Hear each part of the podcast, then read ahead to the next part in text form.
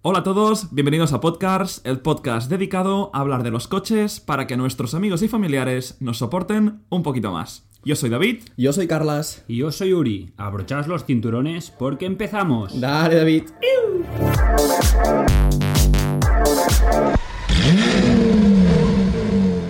Venga chicos, arrancamos, nuevo capítulo, nuevo episodio. ¿Qué tal, cómo estáis? Muy bien, una semana más. Sí, ¿no? Aquí, en el mismo sitio de siempre. En el mismo, las cadenas. eh, No tenemos cadena, hemos dicho. No, en la cadena anónima. Esa Sí, es, esa es. Yo creo que Sí, es Cada esa. semana con la misma broma, al final la gente se va a cansar un poquito. O nos cansaremos nosotros ya de oír la de Carlas. También. Nah, Tienes que modernizarte, macho. Ya, tienes razón. Bueno, ¿qué tal chicos? ¿Cómo ha ido la semana? ¿Qué me contáis? Bien, ¿no? Un- Una semana muy tranquila. Una semana, creo, de, novida- de novedades. O sea, creo que han habido cosas interesantes. O sea, joder, Porsche 992. Yo he visto nuevas imágenes del Golf, nuevo Golf. McLaren No, 720. Spider, correcto. SVJ, o sea, hace un tiempo más ya. Yo antes de empezar un poco la sección ahí un poco más seria, yo este fin de he estado en, en Londres. Sí. Me ha llamado mucho la atención la cantidad de BMWs M4s que he visto. Es alucinante. Es que ese coche. Sí. A mí personalmente me encanta. Me sorprende ¿eh? que haya tantos en la- No sé por qué será, pero. Pero, pero, pero muchos, ¿eh? Igual que Range Rover y vi un par de McLarens también. por la calle. Sí, pero la- en cuanto a la escena de supercoches no, no, vi, no vi mucha cosa, ¿eh? Lo bueno está en. ¿Cómo se llama? Sloane Street, es Sí, la calle esa Sloane de Street. las. En Knightsbridge. Ya, Es en esa zona. No, no, no fui, ha sido viaje express, pero ya os digo, M's, M4s, M5s, un par de M2, pero M4 si no he visto 12 en este fin de semana. Alucinante, Ya alucinante. ves. Quería dejarlo, quería... Yo creo que no solo, o sea, en toda Inglaterra, ¿eh? Nosotros nos percatamos cuando fuimos a, en Portsmouth, que es Mm. un pueblo relativamente pequeño, y había una cantidad de coches de, de alta gama, de M a MG, muy, muy exagerado. Sí, sí, O sea, no, yo creo que la, proporción. la cultura automovilística allí es muy buena. Sí. O sea, yo creo que la gente vive mucho lo que tiene y lo comparte mucho. O sea, bueno, al menos ya lo contaremos, siempre lo decimos. En el Goodwood lo vimos, claro, esto. Sí, sí, y también lo que dijimos es que los ingleses tienen el coche como un símbolo de estatus más arraigado que aquí. O sea, hay un coche de buenas prestaciones, con buen equipamiento, está más, más bien visto por, con la gente pues, que tiene más dinero, está más bien visto que aquí. Sí. Aquí últimamente el el estatus parece que lo de viajar. El dónde has ido por vacaciones, no sé qué, no sé cuánto. Oye, me he ido a Cuba, no sé qué. Allí sí que es verdad que el coche es un símbolo más de Sí. más de estatus potente. Bueno, paréntesis inicial. No, Quería... no, bien, me gusta. o Un sea, poco, pensaba un poco de promoción, ¿no? Nuestro Instagram está, ah, correcto. está que lo parte. Está un un fire, ¿eh? Está No, a fire. menos ilusionados estamos. Sí, y, y sí, lo- sí. yo creo que lo, lo que gusta más es el tema de los whip, ¿eh? Sí, bueno, la el whip, del que supongo. prefieres, de poner coches que se parezcan, a ver cuál decidiríamos. Y lo bueno es que hemos hecho unos whip que han creado bastante pique. O sea, que están al 55-45. Pusimos un BMW Serie 4, un Clase C allí casi casi. También sí. pusimos uno que me, me sorprendió y digo, bien, tenemos buenos seguidores. Puse Ferrari F40 y el F50, no sé si os acordáis. Sí. 50-50. Esto me parece perfecto. O sea, yo en serio lo pensé y digo, es que no hay. O sea, ¿cuál es mejor? No se puede. Ninguno. No se bueno, no, ninguno no, los dos, perdón. Claro, sí. no, ninguno. Un Seat Córdoba. No, no. Para, que, para los que no nos sigáis aún, a arroba podcasts en, en Instagram, colgamos muy a menudo foticos, preguntas, para interactuar con vosotros, conocernos, para que nos conozcáis, conoceros a vosotros. Y nada, que si no nos seguís, darle a seguir, follow. Sí, y no tengáis miedo en comentar y en poner cualquier su- cosa, pedir peticiones de post, de noticias, de cosas que queréis que hablemos, lo que sea. Ahí estamos. Somos conscientes de que somos novatos en todo. O sea, sabemos que. O sea, lo que queremos es que la gente que nos siga le guste lo que hacemos. No, tampoco queremos conseguir muchísima expectación. Gente, pero, pero al menos que, que lo que hagamos les guste. Aunque seamos pocos, que os atraiga y que os guste. Correcto. Ahí estamos, ahí estamos. Venga, dejamos tiempo de promoción atrás. Nos metemos ya directo a las secciones. Bueno, Vale, secciones. sí. Secciones. No, Hoy- no, expliquemos cómo. Explicamos el formato de hoy. Va. Hoy hemos decidido, oye, en lugar de preparar una sección cada uno, vamos a hacer una macro sección. Una mega sección, todos juntos.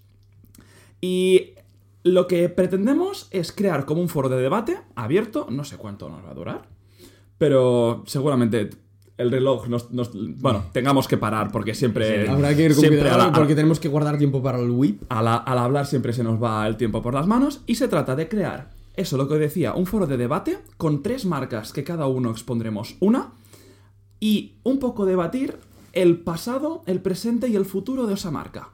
Con datos que conozcamos y nuestra opinión de los modelos que, que haya sacado y que se- sepamos que, que va a sacar en el futuro. ¿Qué os parece, chicos? Muy bien. Bien. Yo Sí. creo que es también una, una idea buena, al menos a mí me gusta, para que la gente conozca un poco más la marca, más allá de, de los coches que fabrica. Que se sepa un poco de dónde viene su tradición, ¿no? Cómo se formó la marca y también hacia dónde van. Eso que creo que es, que es muy importante con, con unos tiempos que corren, que la evolución es tan rápida, ¿no? Que veremos aquí, pues, que la tecnología aprieta. Totalmente, totalmente. Oye, ¿quién, quién quiere empezar? ¿Tenéis ganas de sacar vuestro tema o, Yo- los, o lo yo saco creo yo? que empiece David, así, porque mira, porque me cae un poco mal, no sé. Sí, la verdad es que también también. Sí, ¿no? Somos hermanos, Venga. pero. Que si la sección empieza mal, que empiece mal él, Sí, ¿no? sí, claro, ahí nosotros lo Ahí tenemos, lo tenemos más fácil. Venga, yo ya lo he dicho aquí en el podcast un par de veces. Yo soy muy fan de McLaren y creo que McLaren es una de esas marcas cuya historia ah, nos puede hacer reflexionar bastante hacia dónde va el mundo de la automoción hoy en día. Yo quiero hacer un apunte, perdona, ¿eh? no te Sí. quiero interrumpir. No tengo ni idea de nada de McLaren. Yo. O sea, ¿No? me gustan mucho los modelos, pero esto ¿No? me va a gustar. Yo aviso, porque de McLaren sí que sé, algo, algo sé. O sea, la historia también un poco, también, no sé si, o sea, de Mercedes también va junto a un poco el McLaren SLR. En realidad, para nada. Para nada. Vale, no, por eso Ah, digo que, que por eso que me interesa, que me A, interesa. a eso iba. Si os parece, os doy cuatro pinceladas de la historia de, de McLaren. Me parece perfecto. ¿Vale? McLaren es una marca británica fundada por un neozelandés. Bruce McLaren era de Nueva Zelanda y cuando era bien jovencito, a los 17 años, ganó un campeonato de, de rally que se llamaba Drive to Europe. Y al ganarlo, fichó por una escudería de Jack Brabham, ¿Mm? que os sonará est- este nombre, porque en el último salón de Ginebra, Brabham presentó un supercoche Sí. espectacular. Y que nosotros hemos visto en acción Goodwood. en Goodwood. Y de los highlights de Sí, se me el cayeron evento, los pantalones a mí. Y juntamente con Jack, Brab- Jack Brabham y juntamente a Cooper Motors, el, el que era la marca que creó John Cooper al principio, sobre los años 60, empezaron su andadura juntos. Jack Brabham, Bru- Bruce McLaren y John Cooper. ¿El Imagi- John Cooper tiene algo que ver con el John Cooper Works? Sí, es, sí, es eso. supongo que Tal sí. cual, tal cual, sí, sí. John, John Cooper. Cooper Motors fue fundado por su padre, que diría que era Charles Cooper, y John Cooper, su hijo. O sea, imaginaos lo entrelazados Sí, sí, que sí. están Madre mía, todos los mundos de la Es que cuando empezó la automoción había cuatro. Había cuatro y todos estaban. Sí, sí, luego, bueno, lo que hablamos en el anterior podcast de, de Bugatti, que parece que también, simplemente sea que también, tenga dos coches ahora súper Sí, potentes, sí, sí. pero hay mucha historia detrás, correcto. Y siguiendo con los datos, McLaren no se fundó como una marca de coches. Se fundó como una escudería de Fórmula 1 en 1963. McLaren a Motor Racing. 1963. Que, aunque lo tuvo un principio un poco turbio, a él, Bruce McLaren, incluso ganó las 24 horas de Le Mans. Él como piloto. Sí, sí, sí. Así que el O tío sea, tenía... O sea, sí, lo sí. creó y ganó con su coche. Tenía, tenía manos el tío. Tenía muchas, muchas manos. Y estamos hablando de, perdón, ¿eh? de coches de carreras, no de ahora, no, de la época que Sí, sí, sí. las Mira, manos lo tenían ganó- que ser, bueno, Lo ganó en 1965. Tela. Joder. Tela, los Fórmula 1 de antaño, ¿eh? De Sí, los sí. que eras tú, un acelerador, un, un freno y un volante, ¿eh? casco metálico y Poco- Bueno, poco y- más. Y allí un accidente Poco te más. cambiaba la vida. Por Tela, que- tela. Y aquí es donde se pone ya un poco interesante. Bruce McLaren era muy amigo de un tal Ron Dennis. Ron Dennis, para los que seguís la Fórmula Conocido. 1, ha sido el team principal de- del equipo McLaren de Fórmula 1 durante muchos años. Mm. Y ellos dos, juntos, fueron cuando trajeron a McLaren F1 al- a la a la cima del, del- del mundo de la Fórmula 1. Y a partir de aquí es cuando ya conocemos la historia de McLaren con Senas, con... o sea, la, la maravillosa historia de McLaren a Sí, Fórmula sí, sí, 1. sí. Y no fue hasta el 1990 y... Perdón, 1992, exacto, cuando decidieron Ron Dennis y, y Bruce McLaren decir, oye, vamos a hacer un coche de calle, Ahí está. pero oye, vamos a hacer el mejor de la historia. Y aquí es donde nace la leyenda del McLaren F1, el que a día de hoy está considerado por muchísimos, casi por, casi por unanimidad, el mejor coche jamás fabricado. Sí. McLaren F1, si no lo conocéis, es el. Al mono- bueno, no es monoplaza, Es pero no, sí que es verdad que tiene la posición central de conducción Y con, dos. con dos plazas detrás, una a la derecha y una a la izquierda. Sí, sí. Es un triplaza. Que bueno, es. Que allí, allí también entiendo que cogieron lo de las puertas, porque las puertas de McLaren F1 yo creo que fue una innovación y, y lo han mantenido Sí, sí. hasta Sí, el día de hoy sí, con sí, los sí. McLaren, que se abren para arriba pero para, la adelante, para adelante Sí, un sí, poco. Sí, sí, sí. Hay que, cabe decir que colaboraron con BMW para hacer el motor de, Exactamente, del McLaren. motor de es, un BMW. V, es un V12 de BMW. Correcto, eso sí que es verdad. que todo, todo el que es ah, la cobertura del motor para un material térmicamente aislante y, y que tuviera propiedades mecánicas que usaron, lo sabéis, ¿verdad? Oro. Oro. Usaron oro. Oro de verdad, o sea, Oro- no, oro- fal- no, no, oro real. Y ha Oro de verdad como Ha sido recubrimiento. el coche más rápido del mundo, del mundo perdón, durante muchos, muchos años. Muchos. Y, y manual. Manual, correcto. Sí, sí. Un coche manual. Es una absoluta Con locura. una Para, velocidad de 380 kilómetros por hora. Estamos hablando del 1992. Esto es lo que me parece más increíble. En 92 crearon un coche así. Sí, y coche de calle. Coche de calle. Que, que estaba homologado para, para circular. Y bueno, ya a partir de aquí, ah, saltamos hasta 2000. ¿qué, qué año fue? ¿2010? Sí, ¿no? Cuando El- llegó el el MP4. MP4. 2010, que dijeron, oye, ¿seguimos haciendo coches o qué? Y, y- ey, yo, yo voy a hacerte preguntas porque ya te he dicho que no sé, a ver si tú sabes algo o algo, o tú Uri sabes algo. A ver. Y en estos del 92 hasta el 2010, ¿qué pasó con McLaren? Lo mismo que antes, supongo, ¿no? Escudería Siguieron Fórmula es- 1. como escudería y dejaron ese coche como a uno más. escudería de Fórmula 1, que es a lo que se han dedicado siempre. Sí que es verdad que se firmaron muchos contratos con Mercedes. Y aparte de con AMG, Mercedes sacaba coches selectos con la nomenclatura McLaren para esos hipercoches que, que sacaron el, SLR. el, el SLR, SLR McLaren. Y, y poco más se dedicaron a Fórmula 1, que es a lo que. A lo que a estaba. su, a su oficio. Sí, sí, lo que estaba info- enfocada la marca. Pero Ah, entonces, absolutamente. para, para que la gente lo entienda, y yo, que también no tengo ni idea, eh, o sea, no sabía na- mucha, mucho la historia de McLaren, no tiene mucho que ver con Mercedes. O sea, sí que Mercedes cogió el nombre de McLaren, pero no tiene que ver. No trabajaron juntos. Mira, tal, tal cual como es, en 2010 McLaren se registró como una, como una compañía inactiva. O sea, en, en su... Como, como, Estatus. Sí, sí. como, como marca oficial legal, era una compañía activa. Y tras una breve colaboración con Mercedes, lo que decíamos, McLaren Automotive, ya no McLaren Cars, McLaren Racing, McLaren Automotive, que es lo que conocemos ahora, se lanzó como un fabricante independiente en el 2010. Y es cuando allí empezaron a trabajar con sus modelos de calle nuevos.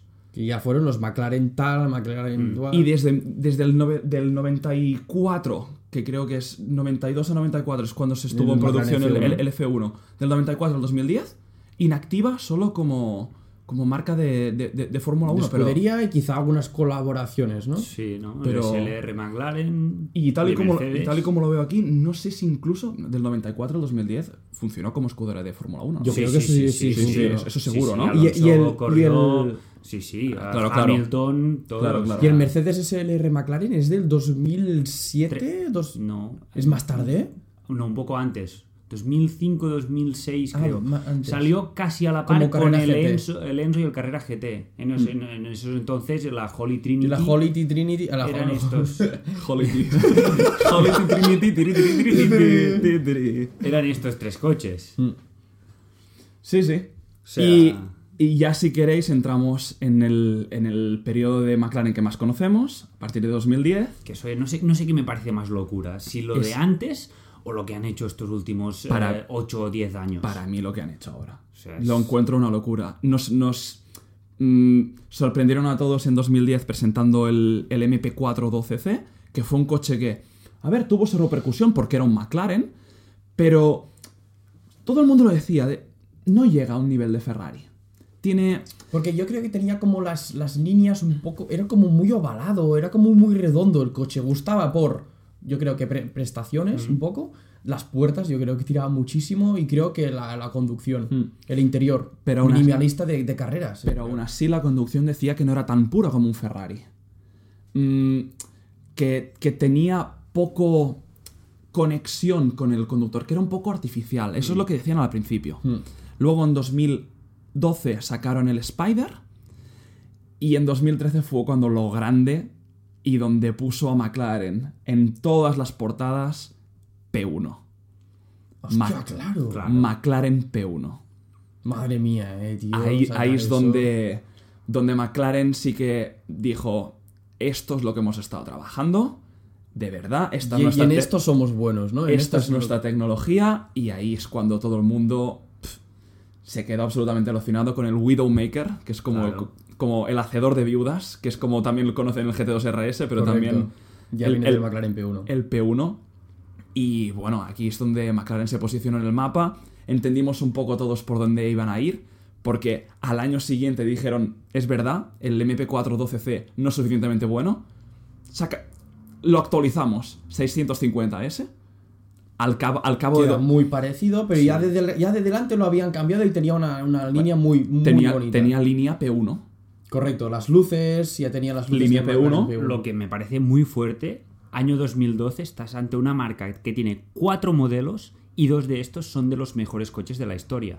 Sí. El Es F1 y el Y el P1. P1. Sí, Y- sí. Y, de los mejores, me atrevo a decirlo porque para mí y para mucha gente son de los mejores, estarían en el top 10, creo yo. Bueno, Sí. el, F- el F1 top Fácil. 1 podríamos decir y el P1 top 4 o 5 Sin, fácilmente. sin duda. Imagínate, Sin duda. cuatro coches, ¿Mm? A mí esto me parece flipante. es alucinante, es alucinante. Y nada, ya de allí, el 650 AS con, el, con su versión descapotable. Mm, Spider. Y, y empezaron un poco también con las ediciones limitadas, que aquí es donde creo que McLaren tiene, tiene, tiene su, su intríngulis más, más especial y donde cogen más valor. Dicen, sabemos hacerlo bien y no solo con, con coches de 2 Y- millones de Hipercars, euros, exacto. sino con coches más... eh, 675 LT. Para, mí, para mí, el mejor McLaren actualmente, sin compararlo con un P1, pero para mí es más bonito con 720S. Hmm. Para mí es más bonito que el 540 o, Sí. y el 600 LT. Para mí ese coche es perfecto. Es perfecto. Sin y duda. para mí más que nada, o sea, lo que... Aparte de que es precioso estéticamente y es un coche que lo configures como lo configures es espectacular, me encanta la reacción de la gente. Hay un vídeo, David, que tú y yo vimos, que es del youtuber Mr. JWW, que conduce ese coche por primera vez. Es increíble ese vídeo. Y ese vídeo es espectacular porque sale de un túnel, un poco así, haciendo una carretera. Lo primero que dices, vende tu casa, vende tus hijos, pero necesitas esto en tu vida. Y se compra ese coche. y Sí, se, sí. se compra ese coche. Sí, sí. La compra más pasional que ha tenido nunca. Es, es- es un tío que sabe mucho de Sí, coches. sí, ahora tiene el que si Ferrari F12 Sí, TDF, sí, sí. y ha conducido muchos coches. Lo ha llevado todo. Yo no he visto una, reac- una reacción tan pura y pasional como la de este youtuber al- al sa- a- en ese vídeo en Tenerife, en, en la carretera de los volcanes. Espectacular.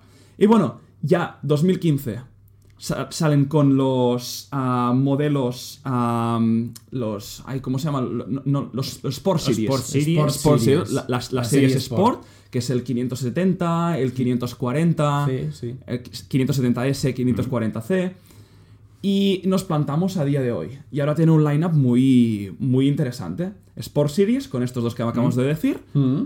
El, el Ultimate. No, Ultimate ya es No, perdón. P1. Super Viene Series. el Super Series, que es el 720S, que ya lo hemos nombrado bastantes veces aquí en el, en el canal. Vamos a decir que el 726 es el sucesor del 650. 650S. Correcto. Exactamente. Y en, en sí el 675. O sea, se espera una versión... Eh, Exactamente. Y ya se está posicionando también con los Ultimate Series, que no solo tienen el P1, sino que ahora recientemente han presentado el McLaren Senna, con toda su controversia y todo lo que queráis. Y este viene a ser un poco el lineup actual. Y yo, Falta uno, ¿no? Long Tail.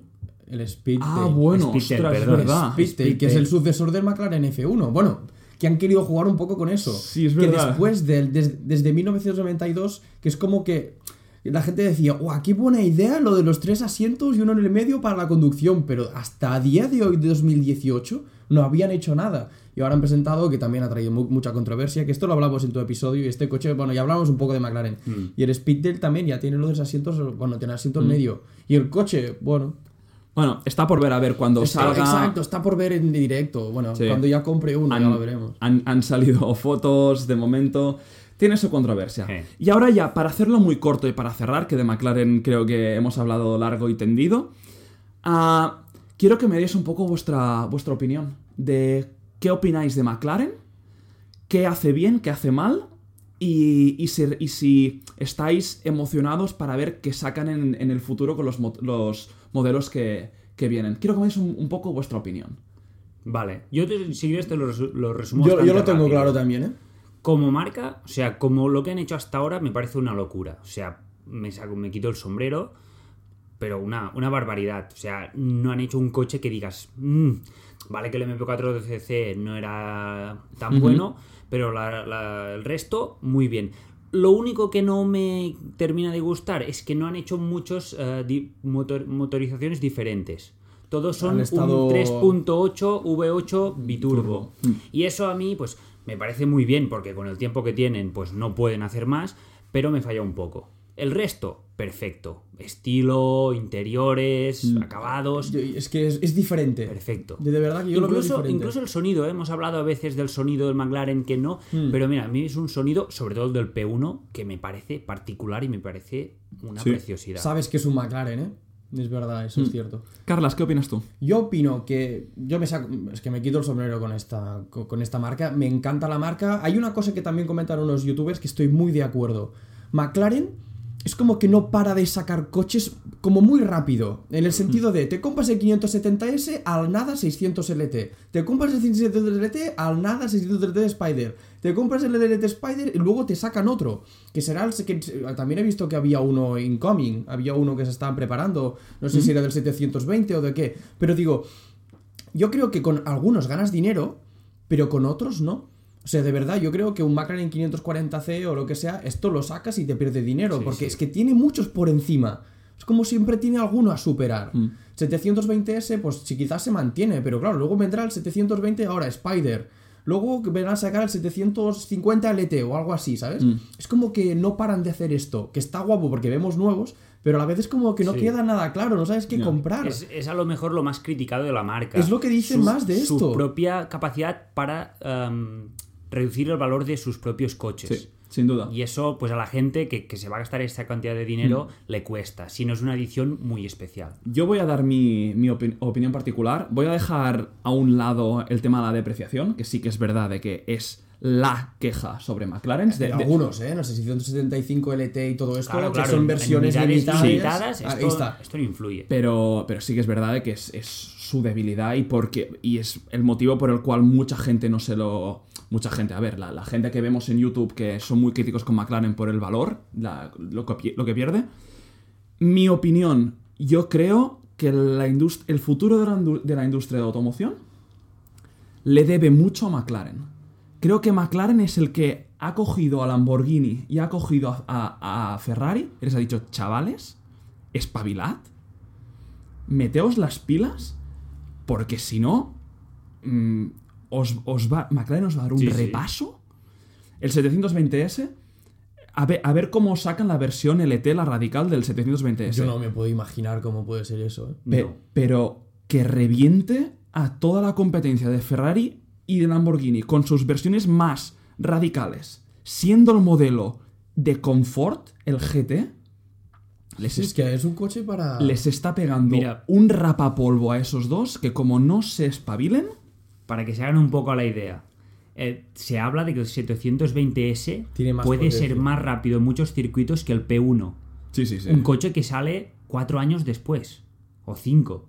O sea, imaginaros. Estamos hablando del tope tope en 2012, lo Hipercar. más rápido del mundo. ¿Mm? Con cinco años sacan un coche que no es ni Ultimate Series y, pues, y es más rápido en muchos circuitos. Eso ya lo dice todo. Es alucinante. Yo, McLaren es sin duda la marca que más respeto en cuanto a ingeniería. ¿Tiene sus debilidades? Por supuesto. ¿Quién no?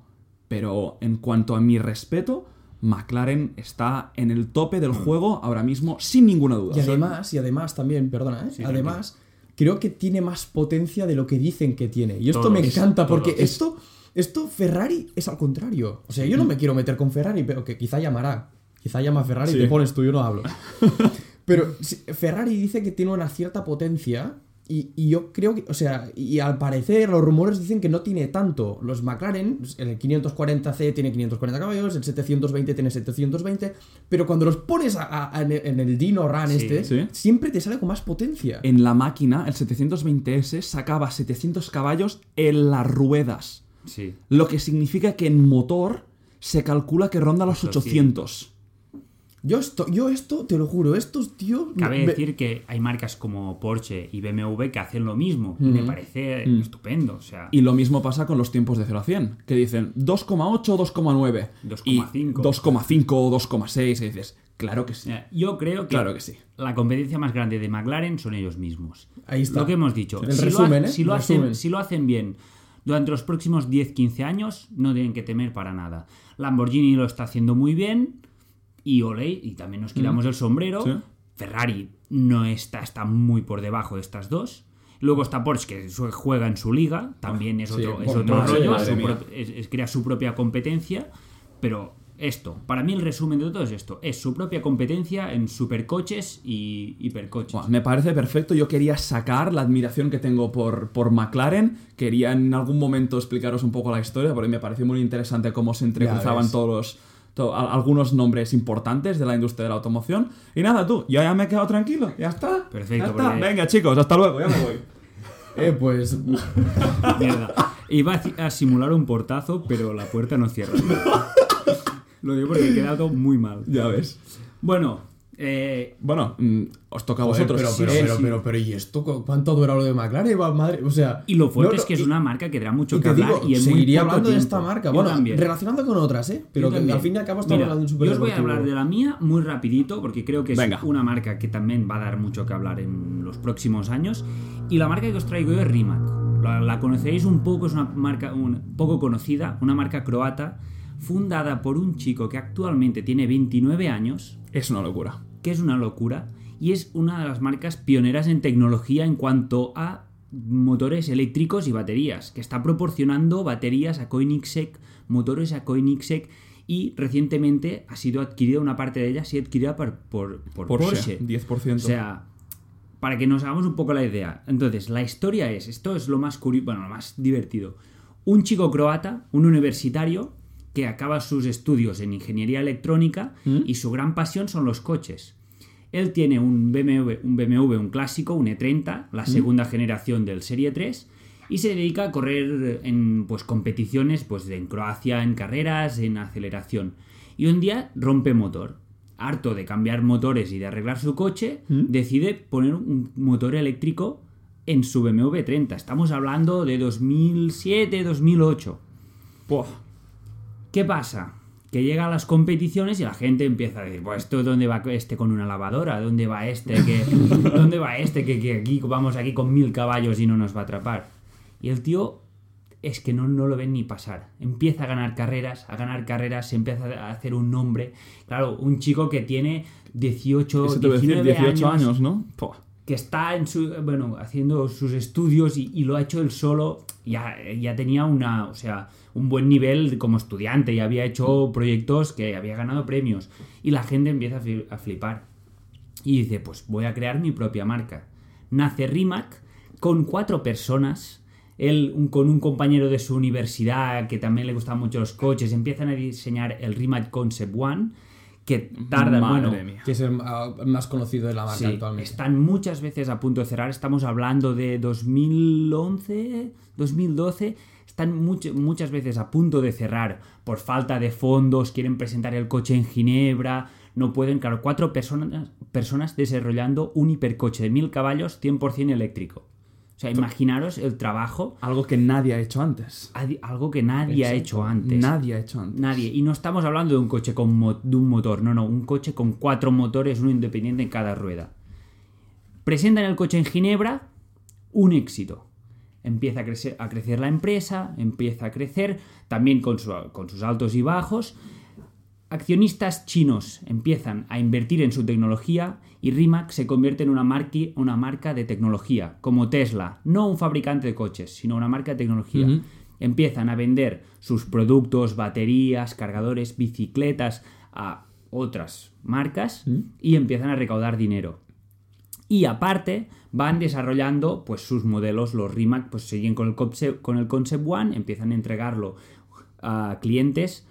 Seguramente mucha gente lo conozca de Top Gear. Todos sabemos el accidente que hubo con Richard, Hammond. que pero- se incendió. No pasemos por alto las prestaciones que tenía este coche. claro. Mil caballos de potencia 100% eléctrica. Yo no he visto, mira que he visto drag race, estas carreras de aceleración de cuarto de milla, no he visto en mi vida perder este coche. Es que no ha perdido. Lo ponen en con el vida. 918 Spider, que es lo más rápido de los tres hipercars porque es tracción 4, pero es que ni lo ve. Lo ponen con el Tesla que también, es que yo creo, bueno, es que al fin y al cabo tienes un par de motor instantáneo. Tienes parte. Es que estamos hablando de unos 1800 Newton metros Madre de par motor. Para que os hagáis a la idea, un coche que tiene unos 1000 caballos de motor de gasolina saca unos 1000, 1200 newtons metros. O sea, eso es el par instantáneo cuando pisas el acelerador. Cuatro motores que regulan la velocidad cada microsegundo. Sí. ¿Eso que hace? Que tengas, pues, Tracción, tracción totalmente siempre. controlada. O sea, unos, los ordenadores del coche calculan la velocidad que tiene que ir cada rueda en las curvas. Eso hace que la tracción sea y la estabilidad sea si- 100%. Es espectacular. Sí, sí, y con una batería, eh. Con, bueno, un pack de baterías Bueno, sí, sí, pero digo sí, que el sí, coche es pura, son pura baterías. Y no la- tiene nada y más. la Y tiene gente- maletero, además tiene maletero, sí, claro, porque tiene, el coche... claro, tiene maletero delante. Y detrás, algo tiene, creo, un ¿no? Poco espacio, pero sí. Y cabe decir que mucha gente dirá, vale, es un coche eléctrico, no tiene ningún sonido, transmite menos, pero la gente que realmente lo ha probado dice que tiene su encanto. Obviamente nos tenemos que acostumbrar. Sin es duda. como los Fórmula E, que nos tenemos que acostumbrar, tenemos que acostumbrarnos a ese sonido particular del motor eléctrico. Porque además el- eh, vi un vídeo que el mismo creador, ¿cómo se llama? Perdón, no sé cómo. Mate. Eh, ah, sí, el Mate, eh, Mate Rimac. Hmm. El, el tío este explica que no quieren disimular el sonido. Claro. O sea, no quieren hacerlo como un híbrido que no escuchas nada, sino que querían que el sonase el sonido de una batería funcionando de mil caballos de potencia. O sea, no quieren disimular Sí, eso, sí, sino sí, que es los que que quieren escuchas transmitir es un sonido no atractivo, porque no, no, es- no es un V12, Es muy futurista. es muy futurista, pero suena la costumbre. bien. La- yo ya, yo la os digo, es os, os lo digo, yo creo firmemente. No- Cuando nos, nos acostumbremos, la cosa cambiará. Tendrás hasta su encanto. Tendrá hasta su encanto, correcto. Porque ese sonido, también el silencio, poder escuchar otras cosas. Esto la gente no se da cuenta, pero te puedes concentrar mucho más en la conducción cuando hay ese silencio. También te puedes Mm. concentrar en otras cosas que te distraen. eso, no, eso es verdad. Sí, sí. Pero te puedes concentrar en otros factores. Mm. Y esto, bueno, acabo ya rápido. La marca sacó el Concept One, eh, tuvo sus compradores y luego acabó presentando el Concept, el Concept 2, que hace relativamente poco. Ginebra de este año. Ginebra de este año. Un coche también muy revolucionario, aún con más caballos, 1500 caballos. Si- siguen superando. Y llega Porsche y dice: Rimac, quiero hibridar mis coches, quiero y mis coches y quiero hacer coches 100% eléctricos y compra el 10%, 10% de Rimac. ¿Qué es, qué es, eh? Es Es el 10%, estamos hablando de De- una de- empresa, de una empresa que ya tiene con dos 400 hipercars. con dos hipercars que tiene 400 y pico trabajadores. Y unas cosas que me, que me gustan bastante esta marca es que Rimac, Mate, perdón, dijo, no quiero mover, o sea, él se podría haber ido a Alemania y tiene muchos em, clientes mucho más cerca, pero él quiere, es el iniciador, el, el precursor de la industria de la automoción en Croacia. Es la- el único fabricante de automóviles en Croacia. porque creo que Croacia se lo, se- le pidieron a él que, que- que no se marchara. Claro, Porque dijo, ostras, ya que eres el único, lo haces bien, quédate en Croacia. Y cre- creo que lo ayudaron, la misma, misma Croacia. Igual que aquí hay mucha gente que no tiene ni idea quién es Mate Rimac, yo tengo un par de amigos croatas que, bueno, Mate Rimac es la adoración absoluta en cuanto a businessman, en cuanto a personajes célebres en Croacia. ¿eh? Claro. Todo el mundo conoce Qué a Mate Rimac. que, es que Mate Rimac es el Henry Ford de Croacia. Es el, es Elon actual, Musk. Claro, es el actual. Henry Ford. Es el Elon Musk que todo el mundo conoce, pero a nivel, Y ahora- a Sí, pero de. Elon Musk es el de Tesla. Este ha hecho, ha hecho muchas cosas más. Sí, y bueno, realmente ha creado sí. Tesla gracias al dinero que ganó por eBay y otras No, compañías. PayPal, Ay, PayPal. perdona, perdona, sí, claro, PayPal. Da- dato SpaceX. curioso, ahora que sacas lo de Elon Musk. Tesla, Nikola Tesla, el científico, Sí. era croata. Era, era croata.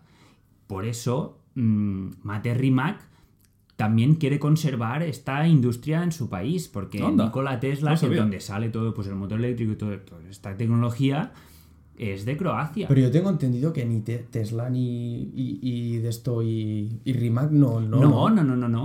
O sea, Tesla- están totalmente en- Son- sí, sí, son sí, sí. competencia Son pura y dura, ¿eh? Son competencia, bueno, a ver, competencia para mí me parece que es una gama de coches bastante diferente, pero en cuanto a tecnología, Tecnología es en cuanto a competencia pura y tecnología es dura. competencia. Sí, 100%. Y, y es una empresa que ha crecido, que es lo que he dicho antes, ya está sobre los 400 y pico empleados Mm. de muchas nacionalidades.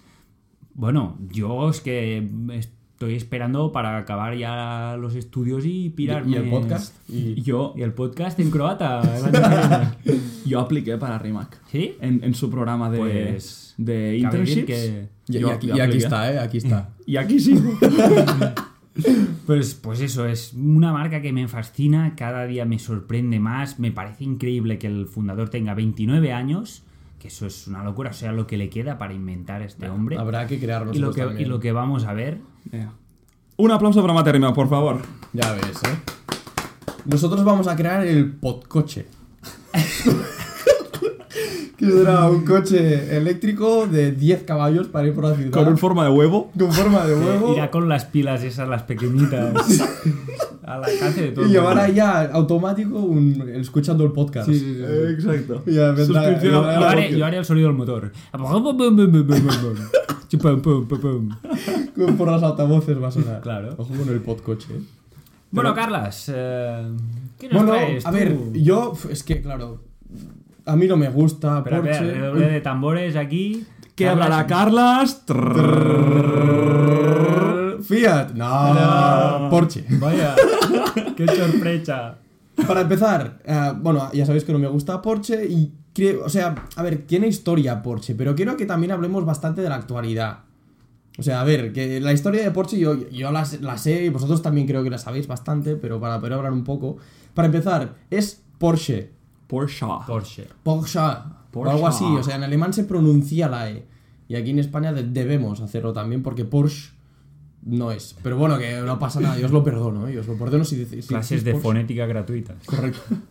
Bye, Carlas. By Carlas. Bueno, la, la- la marca de Porsche, Porsche, Ferdinand Porsche, creador y fundador de la marca. Y hay un dato que me ha sorprendido. Bueno, me ha sorprendido no, pero me parece muy interesante. Em, en 1990, en, en el World Fair de París, presentó Ferdinand Porsche el coche eléctrico llamado Loner Porsche. Lo digo porque en 1900... O sea, es lo que dijiste tú. Que el coche eléctrico vino antes que el de combustión. Porque Mucho antes. "Hostia, ¿cuál fue el primer coche que se creó? No sé qué. Que sí, lo de Mercedes, que lo hablamos en el, el podcast pasado. Pero también el Forte, que es el que estuvo luego 55% de todos los coches del mundo eran tal. Pero ya en 1900, el tío este ya estaba conduciendo, ya estaba fabricando coches eléctricos y, y- y destacaba por él. Luego se pasó a hacer coches de carreras de tracción total, además de un vehículo híbrido de gasolina eléctrico, que era una novedad mundial. O sea, allí ya se trataba con el tema del motor híbrido. Y era Porsche lo que lo, hacía, que esto me ha sorprendido también muchísimo. Luego, más tarde, em, Ferdinand, Ferdinand Porsche, esto ya lo sabréis vosotros, diseña el legendario deportivo Mercedes Compresor. ¿El, el SLK? El Mercedes, bueno, a ver, luego se, Ah, no, se vale, llamó vale. uno el compresor ese que tenía lo ponían por los lados.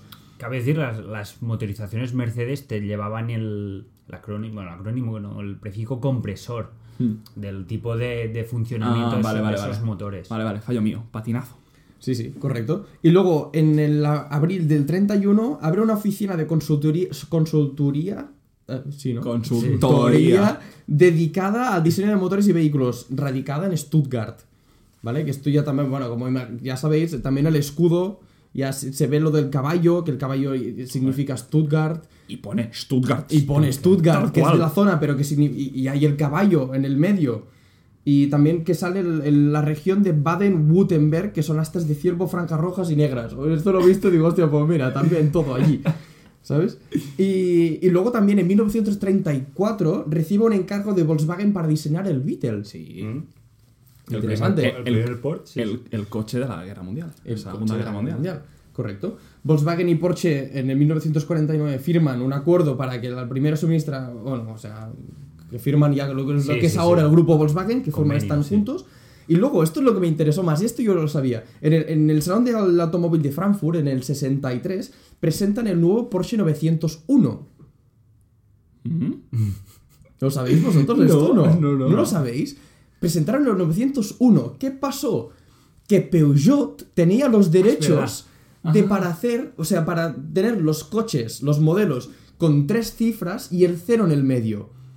Fue por eso que Porsche el año siguiente vino y presentó el 911. Malditos Peugeot 308, 307, 508, 107, 206. Correcto, porque si no, ahora mismo quizá tendríamos por las calles, aquí en nuestra ciudad pocos, pero hay algunos, Bueno, de Porsche, garaje. no 911, sino 901. Fue por eso que no... El 911 mola, ¿eh? Me gusta más. me Sí, gusta bueno, tampoco... mola. Imagínate el Peugeot 318. precio... Como los BMW ya. sí, en serio eso, ¿no?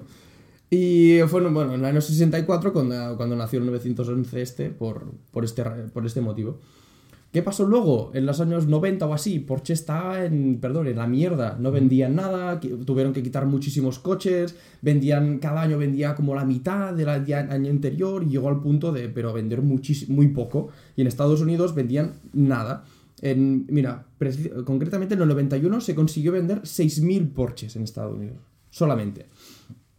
Luego se rediseñó el, el nuevo 11, el nuevo 11 este que, que ya teníamos por Peter Falk y se creó el 911-993, que ahora son los que tienen un valor tan elevado, Sí, sí, sí. que son los que como salvó un poco lo que es el, el- el 911 deportivo. Y a partir de aquí, pues Porsche empezó a subir un poco, ya se vendieron más los 911 de carrera, y luego ¿qué pasó también en 2002 o así?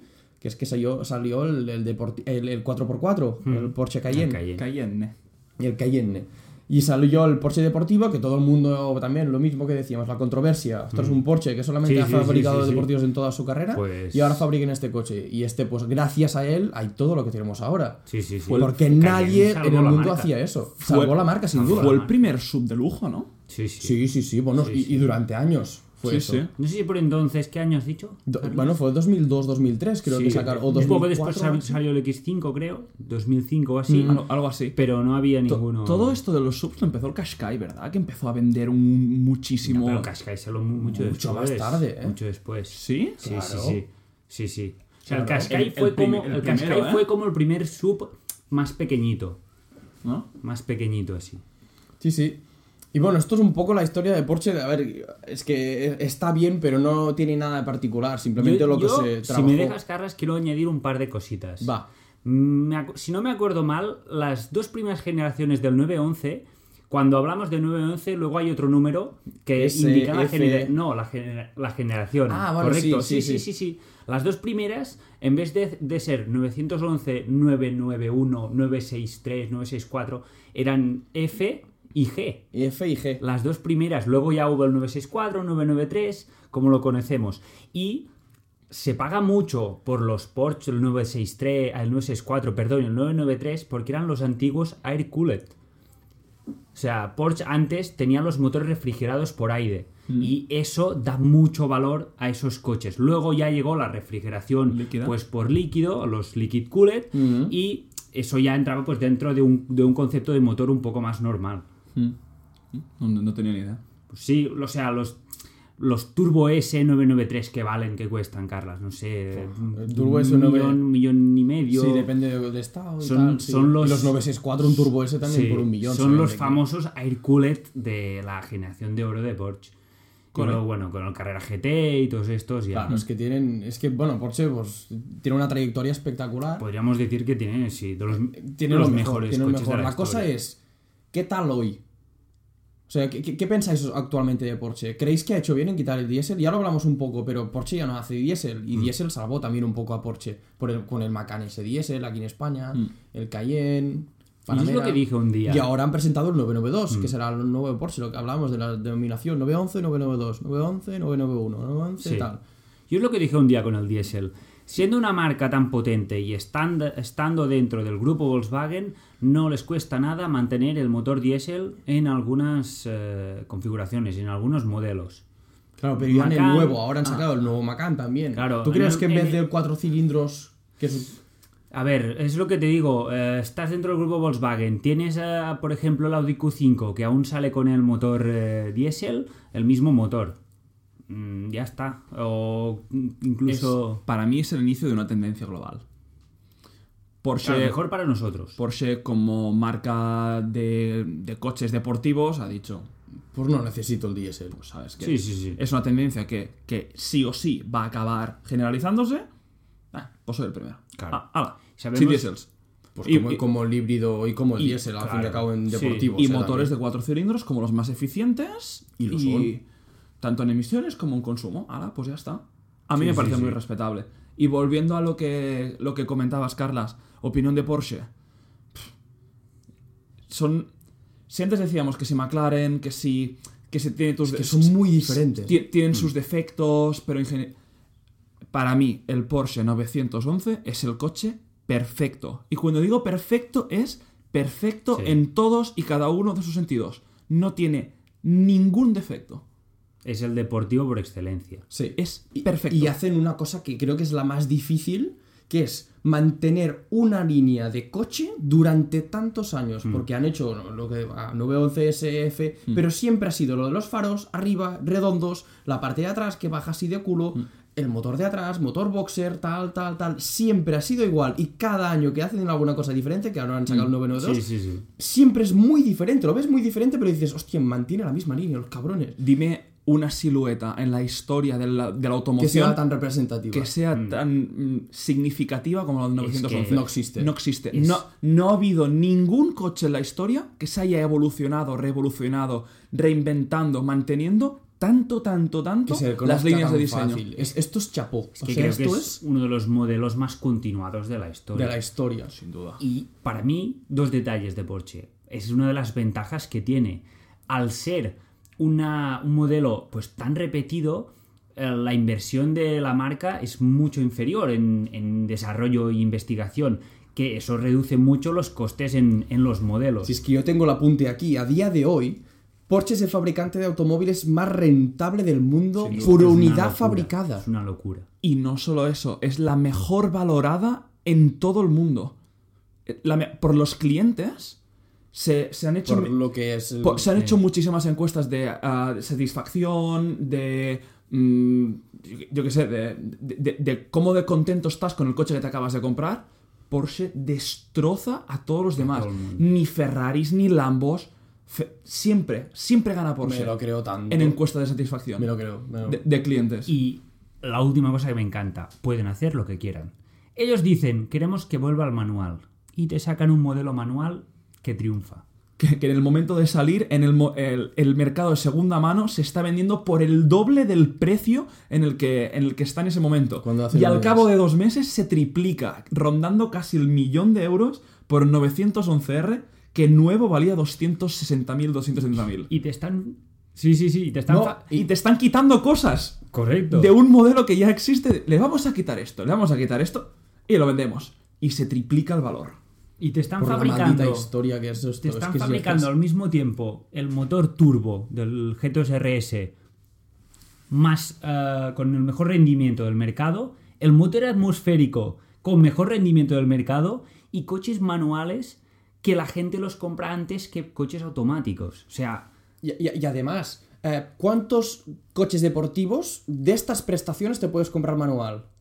Ninguno. Más que nada lo estaba pensando, yo no veo Ninguno. ninguno. A menos nuevo. A, a un nivel de un GT3, ninguno. Ninguno. Es que hacen lo que quieren. Pero y además, ahora han hecho un 992. Han dicho, no sé si lo vais a querer manual, pero yo os doy la opción. Sí, sí. Porque tú te vas a comprar un Porsche Carrera 4S de 160.000 euros, yo no lo compraría manual, si es mi primer Porsche o si es un Porsche que tengo que llevar. Pero que te den la opción, es que chapó. Ah, Porque quizá va a haber esta opción en algún futuro y dirá, pues Sí, mira, sí, pues sí. veo ya manual. Paramos un momento la adoración al manual y empezamos la adoración al PDK. Es el También. mejor, que- el mejor es cambio que- automático es que del mundo. Te están dando el mejor cambio manual y el mejor cambio automático. Es que, ¿qué más quieres? Es que- ¿Qué más quieres? Es que lo estaba pensando, digo, hostia, el manual, pero y digo, hostia, el automático. Joder, que es, un, es el PDK, es la mejor transmisión automática de doble embrague que Lo existe. mejor que quieras. Frenos, los mejores Perfección. frenos. Buah, me están Porsche. entrando unas ganas de salir de aquí y comprar el Porsche, luego salgo y digo, mierda, no tengo dinero y vuelvo aquí en el podcast y luego digo... Pero es que es. Bueno, para mí es, es que ya es otro, otro nivel. Hemos hablado muy bien de McLaren, pero lo he dicho antes. Están un peldaño por encima de todos, todos, todos los Correcto. fabricantes. Sin Todos. duda, sin duda. Bueno, hemos hablado ya de tres coches, tres marcas, perdona, muy di- diferentes. Rimac, desconocida, pero un futuro. Porsche, enorme y espectacular. Y McLaren, con cuidado, ¿eh? Porque son- lo que se viene de McLaren. para, mí, para mí, McLaren ahora mismo es un Lionel Messi con 18 años que promete, promete, promete. Y que. Bueno, ya 20, ¿eh? 21, Estamos, 22. no, no, estamos hablando de las tres marcas con un futuro más brillante de toda la automoción, Puede podríamos ser, decir, ¿eh? ¿eh? Puede ser. ¿eh? Fácilmente. Una que lleva duda. tantos años y haciéndolo tan bien, porque te diría Ferrari, sí, pero Ferrari. No. ¿Sabes, es que- ¿sabes que no, es lo de siempre, mira, ¿no? Un poco. Te diría hace unos 7, 8 años, cuando estábamos con los. o 10 años, cuando Porsche tenía el 996, que creó un poco más de. Controversia. de controversia. Ferrari sí, pero ahora es tan abismal la diferencia. Es ya, abismal. Es, tan, es tan grande. Más que nada lo duda. que te ofrecen las marcas. Oye, ha salido bastante ya nuestro fanboy sí, ya de dentro, ¿no? Estamos- la gente debe estar que pesados todo el rato igual. Ya, ya. Uy, me, me, Sí, sí, me ha venido sí, hasta, yo- cal- hasta estoy- calores, ¿eh? Estoy, de- suda- estoy sudando un me, poco. me he venido arriba, me, me he venido arriba. Oye, ¿qué? Juego. Venga, Va, va, hacemos un whip, aquí rápido, los whip rapidísimo, antes. Sí. rapidísimo, Whip. va. What would you prefer? Whip. What would you prefer? Vale, ya está, ya está. ya está. Bravo, Jesús. Bien, esa bandada en directo. Cada semana creo que cambia de nombre. Eh, pero yo soy el No. que hace las bromas tontas y él, mira. Ahora lo has seguido tú. Bueno, ¿y qué? Me, me vengo arriba. Ya está. Barra libre de bromas estúpidas.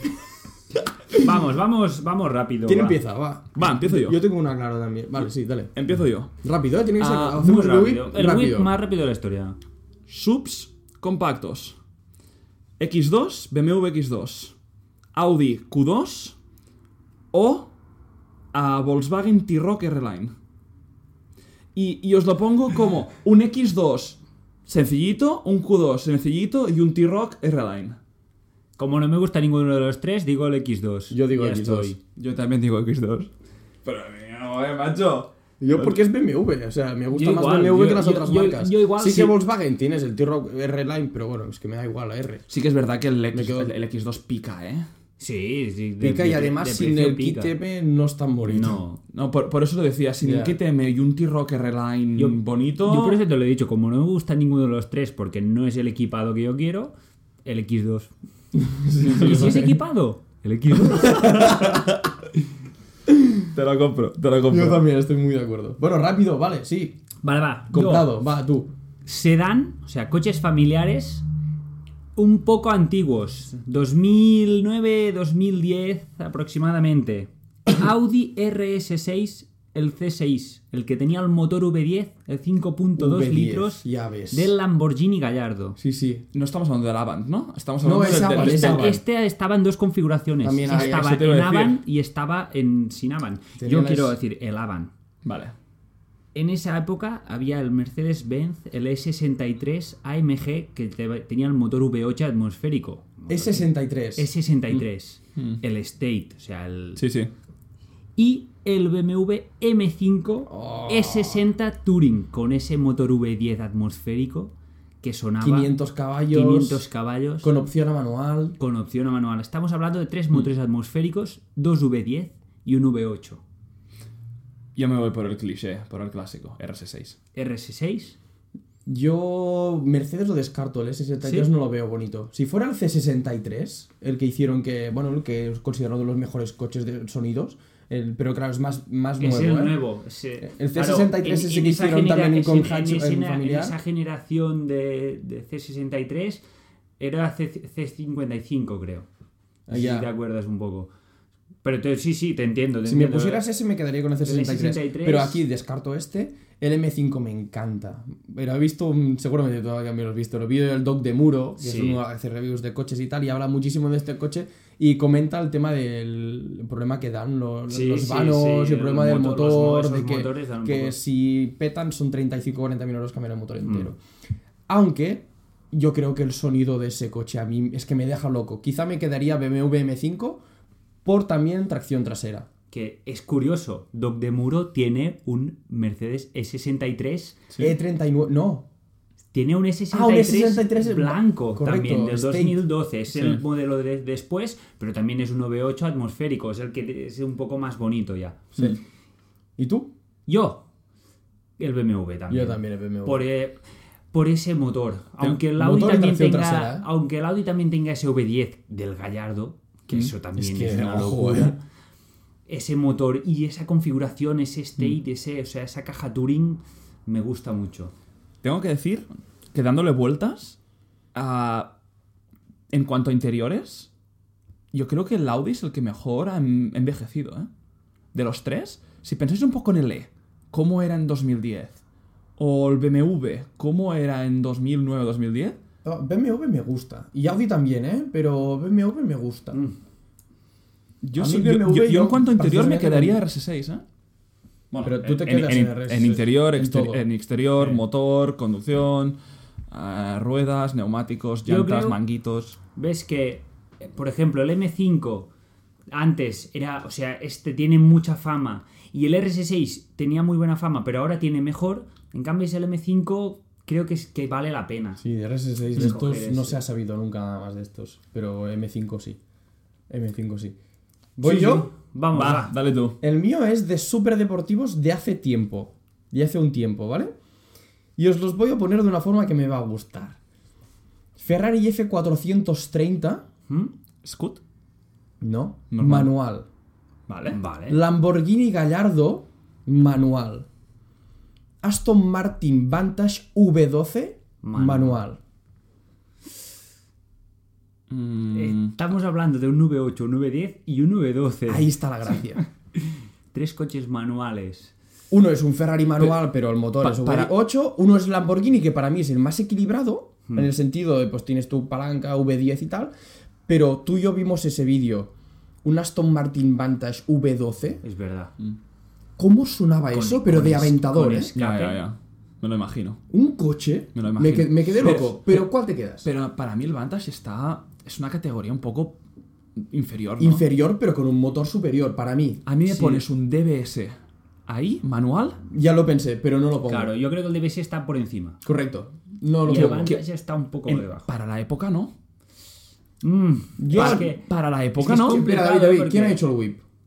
Tú. Vale, pues Vale, pues yo me, yo me quedo un DBS. Para que la gente lo sepa, el V12 del Vantage tiene menos potencia que los otros dos motores, aun siendo más El grandes. V8 el V8 fue una castaña. Yo, claro, es que no sabría decirte porque el Gallardo es la generación antes del pre-restyling, ¿no? Es- no es tan bonito. Mm. Creo que me iría con el Ferrari, ¿eh? Yo también. Creo que me iría con el Ferrari. Para, para mí es de las, de las esculturas, de la, la estética más Ferrari que Ferrari ha hecho nunca, el F430. Es inherentemente Ferrari. La, la- la- la parrilla que tiene con los escapes. El que, coche es precioso. que puedes, que puedes ver Sí. todo el Y un radiador. Ferrari manual, eso va a subir de precio yo, yo Ferrari. Raro que lo diga, pero Ferrari. Yo también. Ferrari. ¿Y yo con cuál creéis? Tú, Gallardo. Una bicicleta. Yo Ferrari también, sin duda, no, no lo dudo nada. ¿No? Nada. Ah, pues yo creía que tú lo dudarías. Nada. Yo me quedaría con un Ferrari. Me, me tiró muchísimo lo del Aston Martin, pero Yo creo es que, es que un coche. iba a decir que Además, yo creo Aston que de los tres, claro, al ser manual ganan. Los tres ganan precio. O sea, al ser Mm, valor, antiguos, sí. así, así, valor. Pero yo creo que el Ferrari es el que más valor Sí, vale. seguro, Seguro. seguro. De Gallardo creo que hubo más. También era la palanca esta El metálica. gated- que, ga- gated shift. manual, sí. que es la, la- ¿Cómo se llaman? En H, ¿no? Se llaman Sí, los en H, los cambio en cambios en H, H. sí, que correcto. son estas palancas Que metálicas. ve- la forma. Y luego llevable veo más el Aston Martin, pero al fin y al cabo, yo- lo único que me gusta de ese coche es el motor. Los coches son, Te- o sea, te lo digo un así. coche manual de esta época vas a tener desgaste de embrague, vas a tener Es que que cambiar nada. piezas, o sea que... Me quedo con el Ferrari no- sin duda. Los tres nos quedamos con el Y Ferrari. dando. Venga, tres Ferraris. Pues venga. a a- antes les, les metíamos a, a parir casi y ahora tres Bueno, lo Ferraris. que hemos dicho un poco, hace unos años estaban, ahí estamos. estaban ahí, ahora pues... A ver si nos ponemos las pilas, Ferrari. Ahí estamos, que se te acercan, que McLaren te come el culo. A ver ese 812 Superfast TDF o lo que como se llame. A ver qué nos presentan.